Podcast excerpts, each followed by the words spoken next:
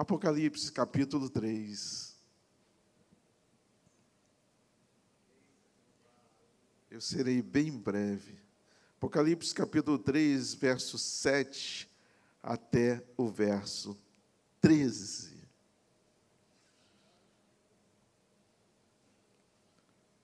Amém? Você encontrou?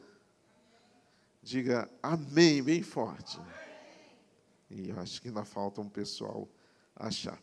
Enquanto isso, eu vou falando para você que está de casa, você que está nos assistindo pelo YouTube, que Deus abençoe sua vida grandemente, seu lar, sua casa. Nós temos o prazer, nós da Igreja Missionária Evangélica Maranata do Meia, temos o prazer de compartilhar e estar é, sendo recebido na sua casa, compartilhando a palavra do Senhor nesta noite. Que você possa ser tocado pela palavra e que você possa ser muito abençoado nessa noite, não só você, mas a sua família como um todo. Amém? Livro de Apocalipse, capítulo 3, verso 7. Amém ou não amém? amém. Ih, está devagar. Amém ou não amém? amém? Aí, irmão, isso, convicção, força.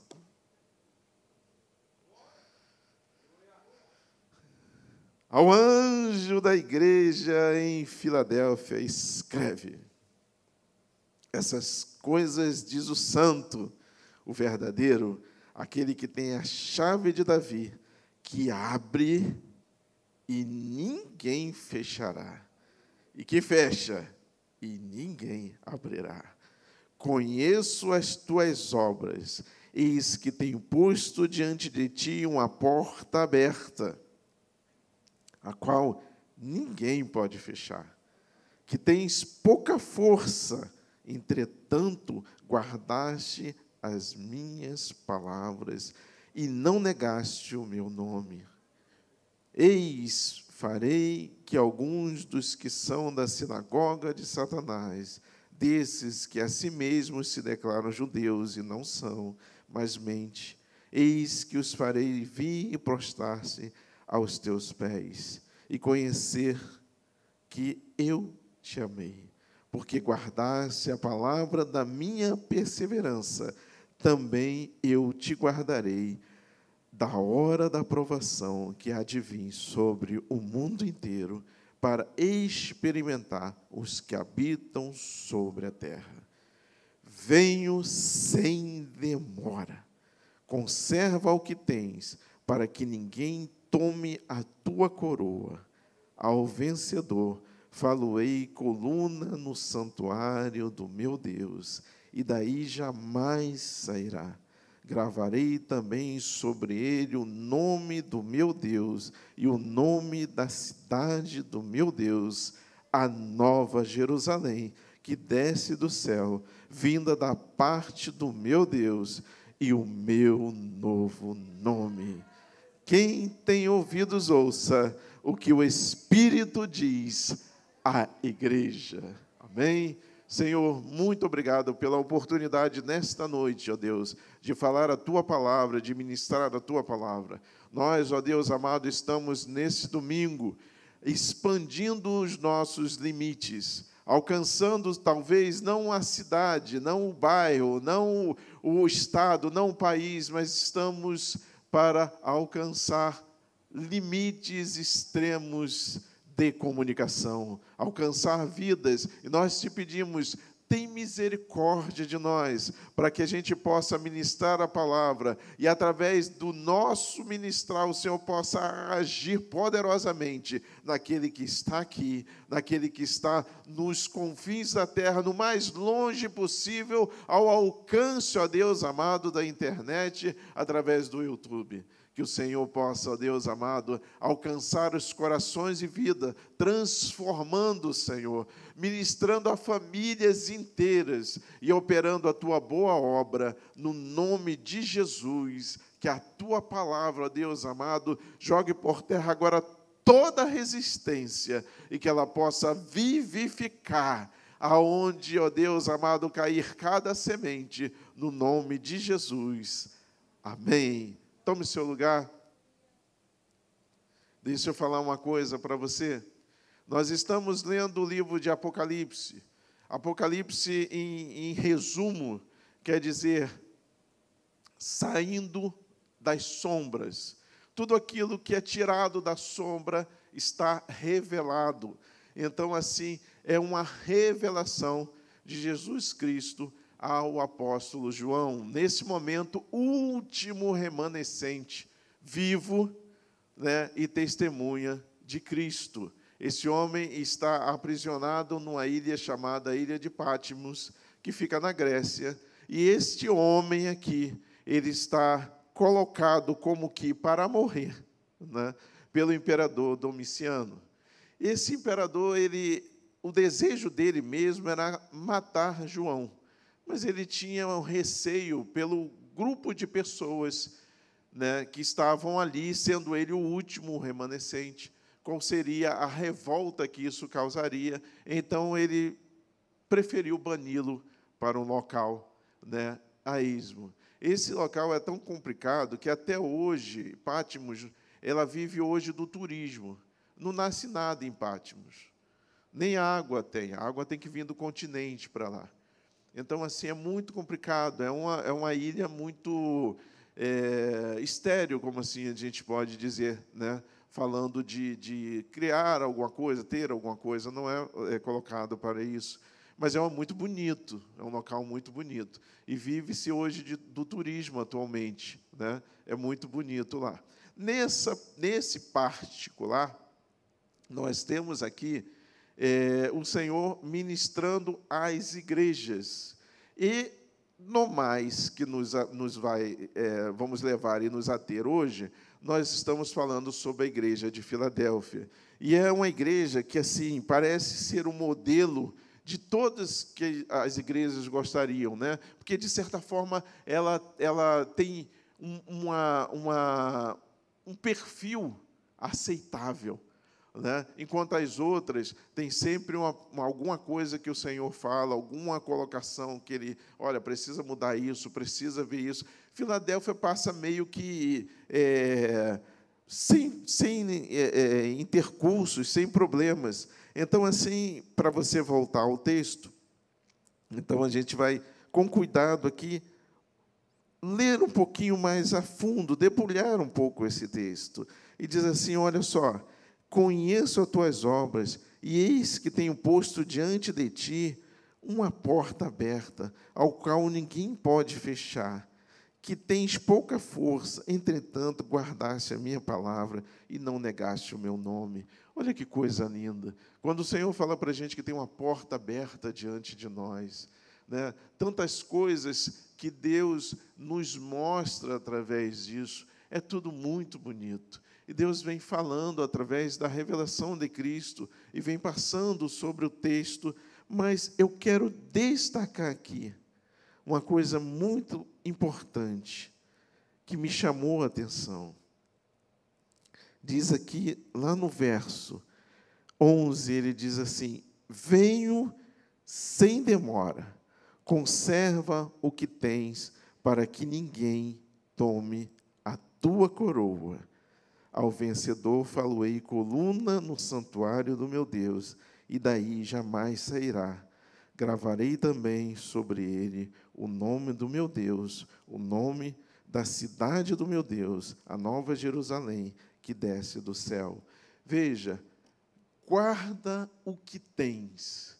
É interessante que os, os grandes erros que são cometidos por pessoas que são especialistas de alguma área são exatamente porque elas passaram a confiar tanto na forma como elas fazem e de forma que é tão bom que elas imaginam que não vai acontecer nenhum erro, nada vai acontecer.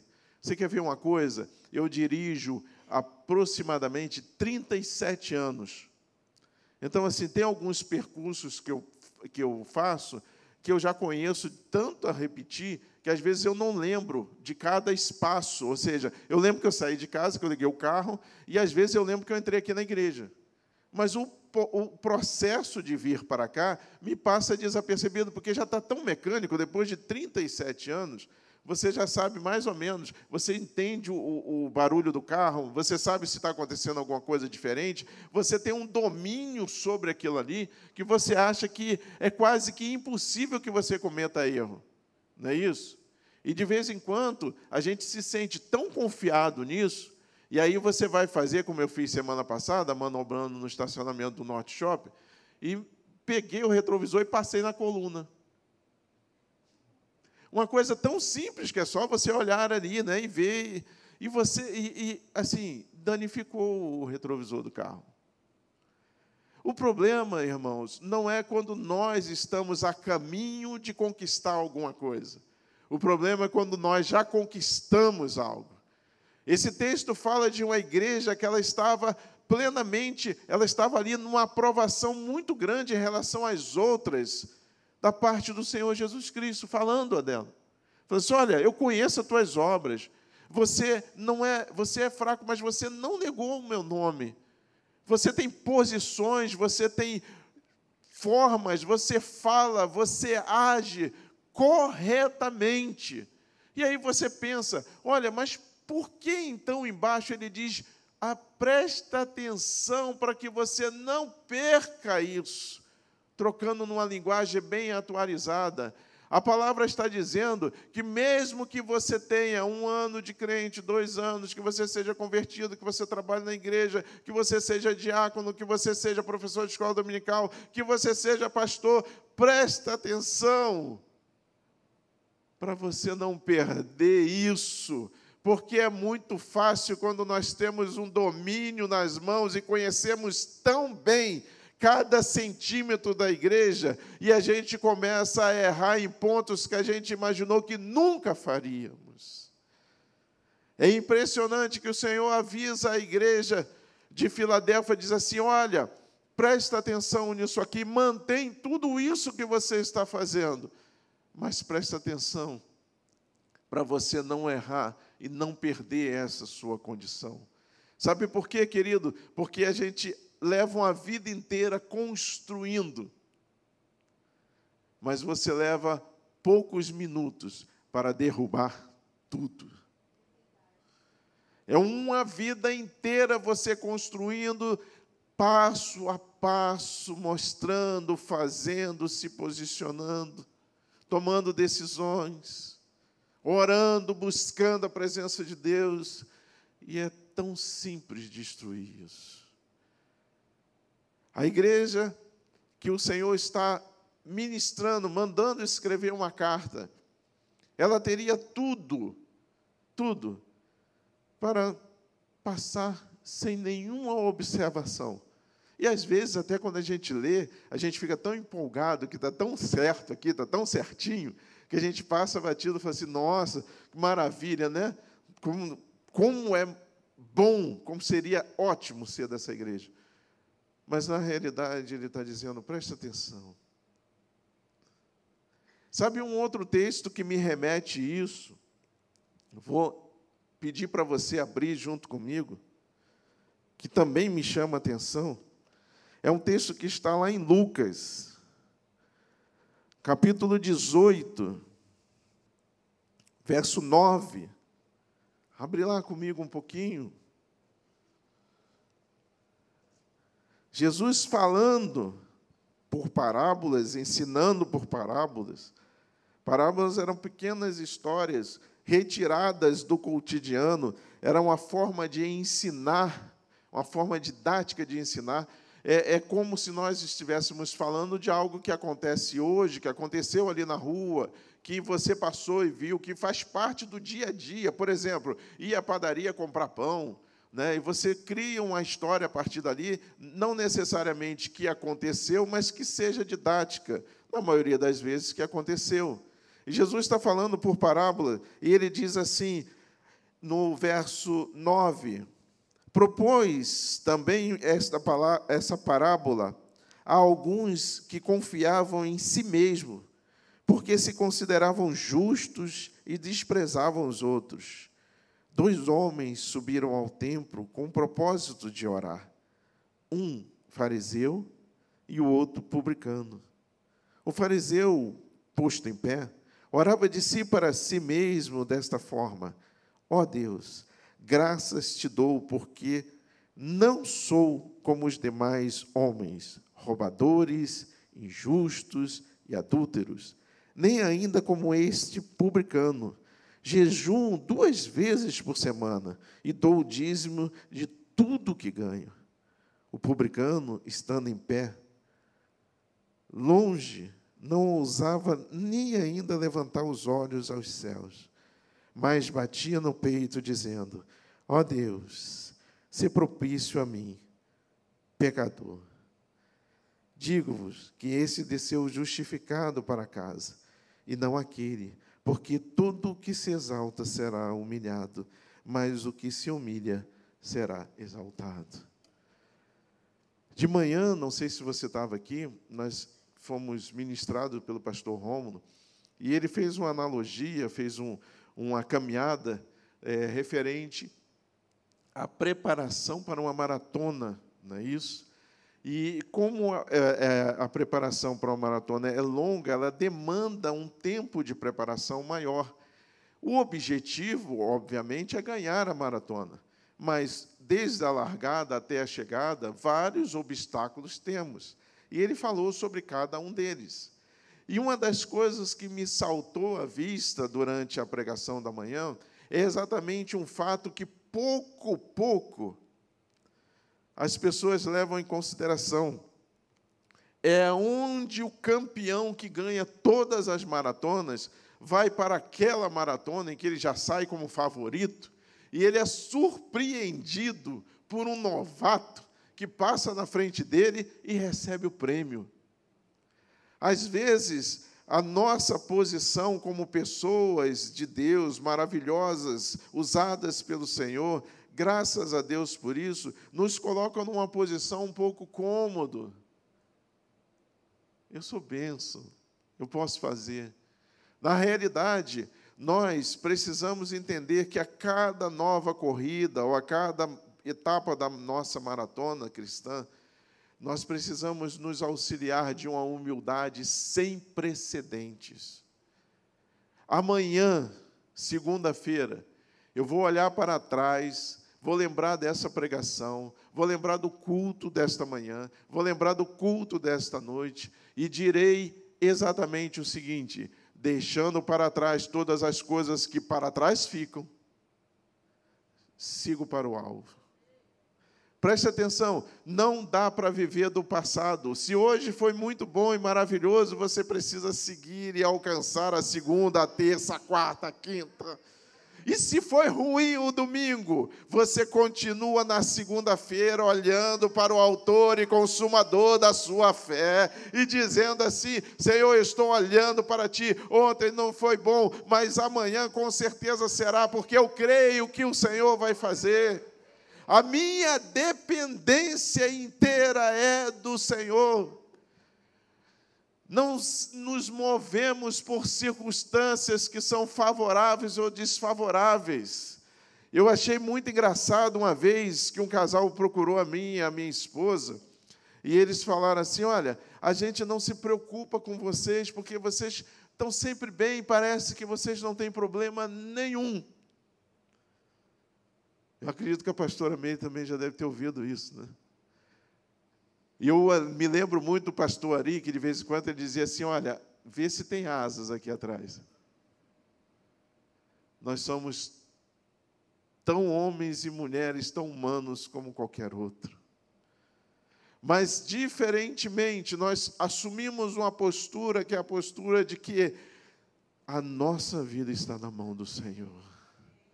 Meu irmão, minha irmã, eu não sei por que circunstância você tem passado, nem a sua idade, desde a sua mais tenra idade até a idade mais avançada. Eu quero te dizer uma coisa nesta noite. Ganha muito e prospera muito e alcança muitas vitórias quem tem um coração humilde diante de Deus, para dizer: Senhor, eu não posso fazer sem ti. Irmão, e uma outra coisa que eu entendo, muitas vezes eu esperei que alguém me ajudasse. De preferência, alguém conhecido.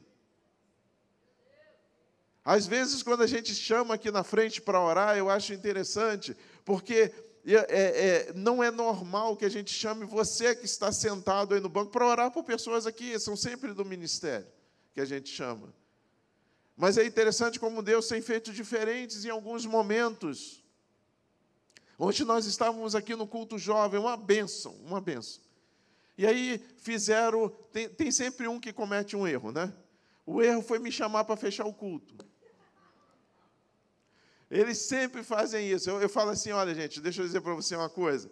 Um homem de cabeça branca, barba branca, num culto jovem, ele tem que ficar mais próximo da porta de saída, não é isso? Deixa os jovens aqui na frente, deixa eles né, estarem ministrando, cantando, louvando, né, com toda a liberdade e a vontade. Se tiver alguma coisa diferente, a gente né, vem e ajuda. Mas eles querem que termine o culto. E aí você chega aqui na frente e fala, Senhor, o que, é que eu faço? Ele fala assim, chama todo mundo assim, assim, assim. Quem é o jovem que estava aqui ontem? Levanta a mão assim. Foi isso ou não foi? E aí a gente vem aqui para frente e Deus começa a mover através da. Não é da minha vida, não, é da vida das pessoas que estavam aqui ministrando sobre outras pessoas. E teve gente que foi batizada, teve gente que foi renovada.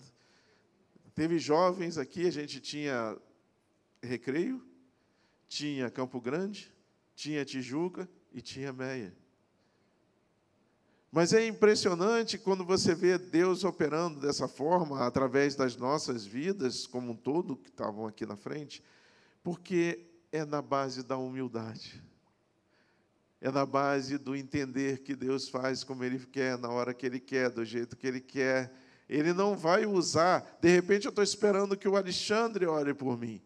E eu passo por ele, ainda dou aquela sacada, tipo assim: Deus revela para ele o que eu estou passando para que ele possa orar por mim. Já viu? Você já, já andou assim, irmão? Tem gente que, quando a gente está tá no, no estreito, sabe aquele negócio? Rapaz, o negócio de, o pastor Ameri, é, é, ir pelo YouTube realmente vai, é, requer um certo, um certo cuidado.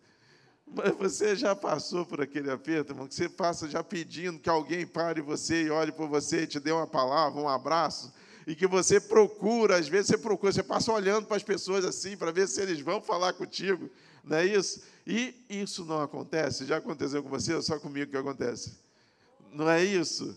E você fica esperando, fala assim: não, mas aquele homem é um homem de Deus, uma mulher de Deus, o profeta na casa do Senhor, é usado.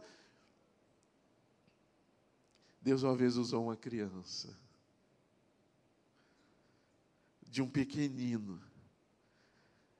É um menino que de vez em quando ele vem aqui. Ele não vem toda vez, parece que o pai dele não, não, não consegue trazê-lo toda vez. Mas toda vez que ele vem, ele tem que ir lá falar com o tio pastor de cabelo branco. Então não interessa onde ele está, ou onde eu estiver. Se eu estiver lá atrás, ele sai da colo da mãe ou do pai e vai lá e ele quer me contar o que está acontecendo na vida dele. Então, uma, teve uma vez que ele veio me contar que tinha uma, um outro garotinho que estava implicando com ele no colégio. E eu falei para ele, falei assim, olha, e o que, que você fez? Ele falou assim, ah, eu não sei o que fazer. Com a, olha a simplicidade da criança. Eu não sei mais o que fazer. Eu falei assim, então vamos orar por ele? Aí ele olhou para mim e falou assim: Vamos, vamos sim. Aí eu falei: Você sabe o nome dele? Sei. Aí ele falou o nomezinho dele e a gente orou, nós oramos juntos. Ele voltou para o colo. Será que não é isso que você precisa fazer com o seu pai? Será que Deus não espera nessa noite que você faça exatamente isso? Que você busque o colo do pai, ah, os homens me decepcionaram. Queridos, entra na fila, eu já sou o primeiro. Ah, porque eu imaginei que alguém ia fazer isso. De vez em quando eu fico esperando. Deixa eu confessar aqui, vou, vou, vou, vou, vou puxar aqui. Vou, é, vou abrir o, como é que é, o confessionário, né? Aí assim, eu tive um ano à frente dos adolescentes. que hoje são jovens. Você acredita que tem gente que passa por mim e não fala? Não dá vontade de dar um cascudo, não dá?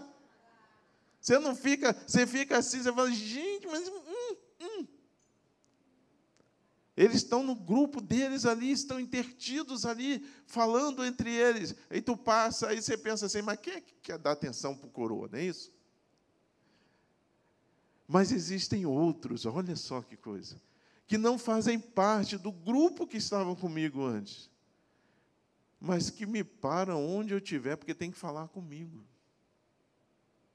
Então nós esperamos às vezes que venha um carinho, ou uma palavra, ou uma oração, ou um abraço daquelas pessoas. E Deus, ele para mostrar o seu amor e para fazer com que você entenda que ele é que governa todas as coisas, ele usa o improvável. Ele usa pessoas que você não está esperando. Ele usa gente que você nem aguarda que venha alguma coisa daquela parte, daquela, daquela pessoa. Talvez não seja um adulto, talvez seja uma criança, talvez não seja o grupo de adolescentes que você conhece, sejam outros, talvez não seja é, aquele jovem ou aquela jovem ou aquele irmão ou pastor. Mas Deus continua querendo falar conosco. Eu lembro, uma coisa que sempre me chamou a atenção, era o Daniel. O Danielzinho está indo, tá? Faz assim, Daniel, para mim. É, você mesmo. Isso. O Danielzinho, desde que eu entrei aqui na igreja, quando ele era mais novo, ele não sabia o que ele ia falar comigo. Ele não sabia que eu era pastor, ele não sabia que eu era nada. Mas onde eu, onde eu chegava, o Danielzinho arrumava um jeito de chegar para mim e dizer: Oi, está tudo bem contigo? Não era isso? Ele, eu, dali para frente, ele não tinha mais assunto. Eu era um adulto, ele era uma, um adolescente. Mas ele tinha esse carinho de vir falar comigo. E o Danielzinho não sabe, até hoje, que eu estou revelando para vocês, quantos daquele oi, está tudo bem contigo, faziam diferença na minha vida. Meu irmão, minha irmã, nessa noite eu quero te dizer uma coisa. Cuida do que você tem, para que o seu coração não azede, para que outras pessoas não venham entulhar seus poços, para que você não perca essa posição que você conquistou em Deus e que é linda e que é bênção para a igreja e que é bênção para outra pessoa. Além do mais, faça algo semelhantemente melhor a cada dia.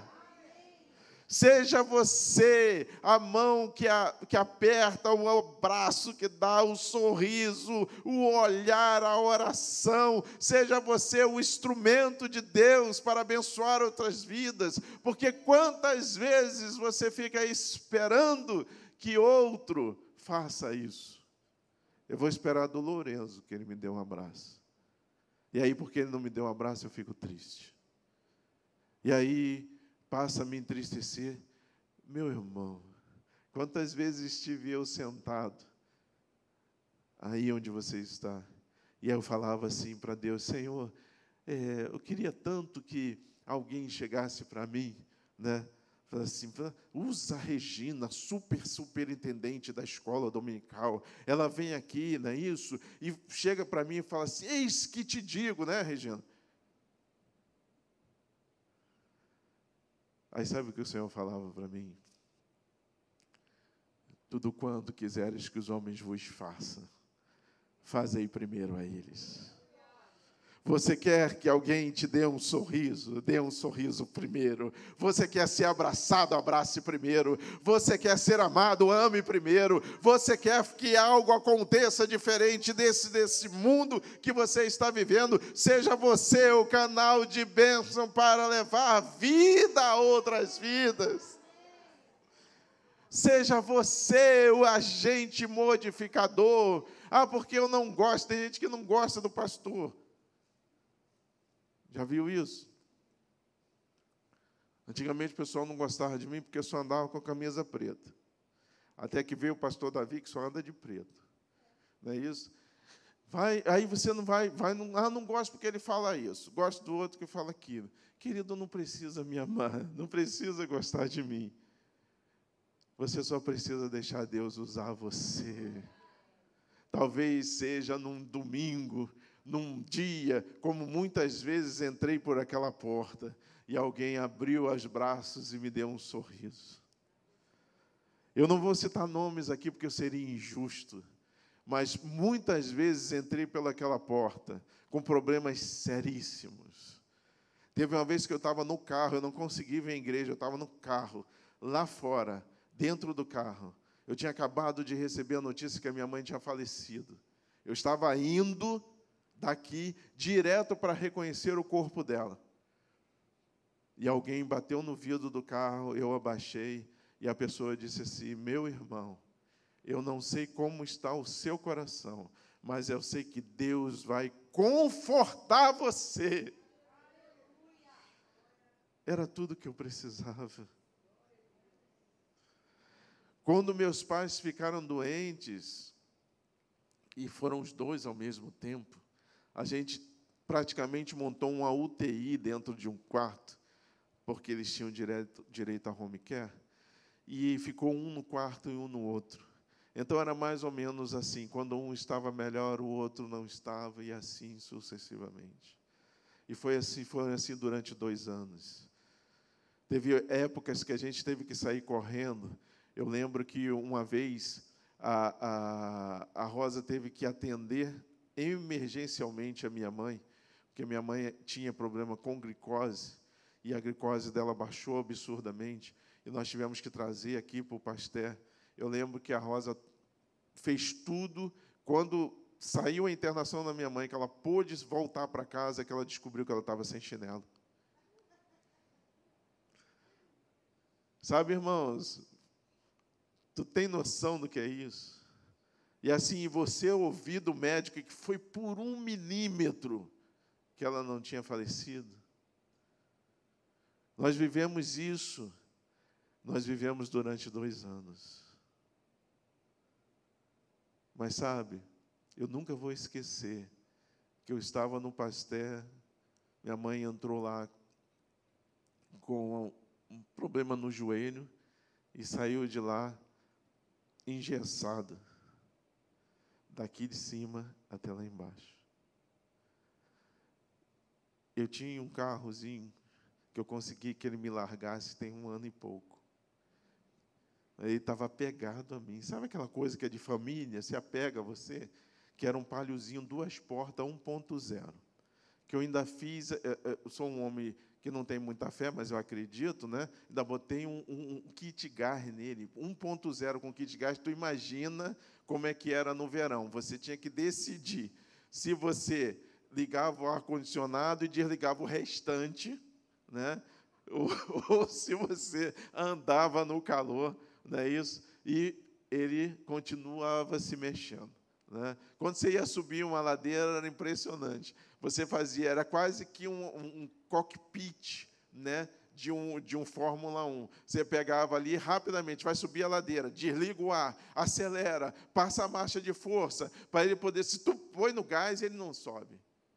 E teve, tem uma, uma, uma ladeira aqui atrás, quem mora por aqui por perto sabe, que ela é assim, ó, né? É aqui atrás, que vai dar na. Eu esqueço o nome da, da Venceslau. Vai dar na Venceslau. E, e um belo dia eu resolvi subir aquele negócio. Falei, eu embico e vou. E eu biquei e subi, e subi, e subi, e subi. E ele começou a voltar. Quando eu olhei minha mãe engessada daqui e ali, num carro de duas portas, 1.0, eu falei, Jesus, não vai dar. Como é que eu vou trazer minha mãe de volta para casa? E sabe de uma coisa, querido? Uma, uma das coisas que eu mais me preocupava nessa época é porque eu, era, eu sou filho único. Então, assim, os meus pais dependiam de mim. Não tinha outra pessoa para procurar. E eu tinha que fazer. E eu lembro que eu levantei os olhos aos céus sem nenhum tipo de florismo, eu falei, Senhor, eu não sei o que eu vou fazer. imediatamente uma pessoa chegou atrás de mim e disse assim: Você está precisando de ajuda? Mas foi tão imediato que eu falei: Meu Senhor da glória. E eu falei assim: Estou sim. Ele falou assim: Você, espera só um pouquinho que eu vou chamar minha esposa, que ela é do corpo de bombeiro, ela vai botar sua mãe dentro do carro. Mas eu achei que ainda ia chamar alguém. Quando eu virei, minha mãe estava no carro já com a perna esticada com todo o cuidado, todo o carinho, que eu não, mesmo que eu quisesse, eu não tinha técnicas para fazê-lo. Sabe o que eu quero dizer com isso, já terminando, que são oito horas? É porque eu entendo perfeitamente que se eu estiver aqui no Brasil, se eu estiver nos Estados Unidos, se eu estiver na Europa, se eu estiver na China, se eu estiver no Japão, onde eu estiver e onde você que está nos assistindo está, o meu Deus, ele consegue mover céus e terras a nosso favor. Nós temos uma credencial, nós somos cidadãos dos céus. E quando eu me coloco em humildade diante de Deus, dizendo que eu não consigo, eu não posso fazer, o Senhor envia o socorro, o escape, e Deus opera o milagre. É assim que ele faz. Por isso, nesta noite, guarda tu o que tens, para que ninguém venha roubar a tua coroa.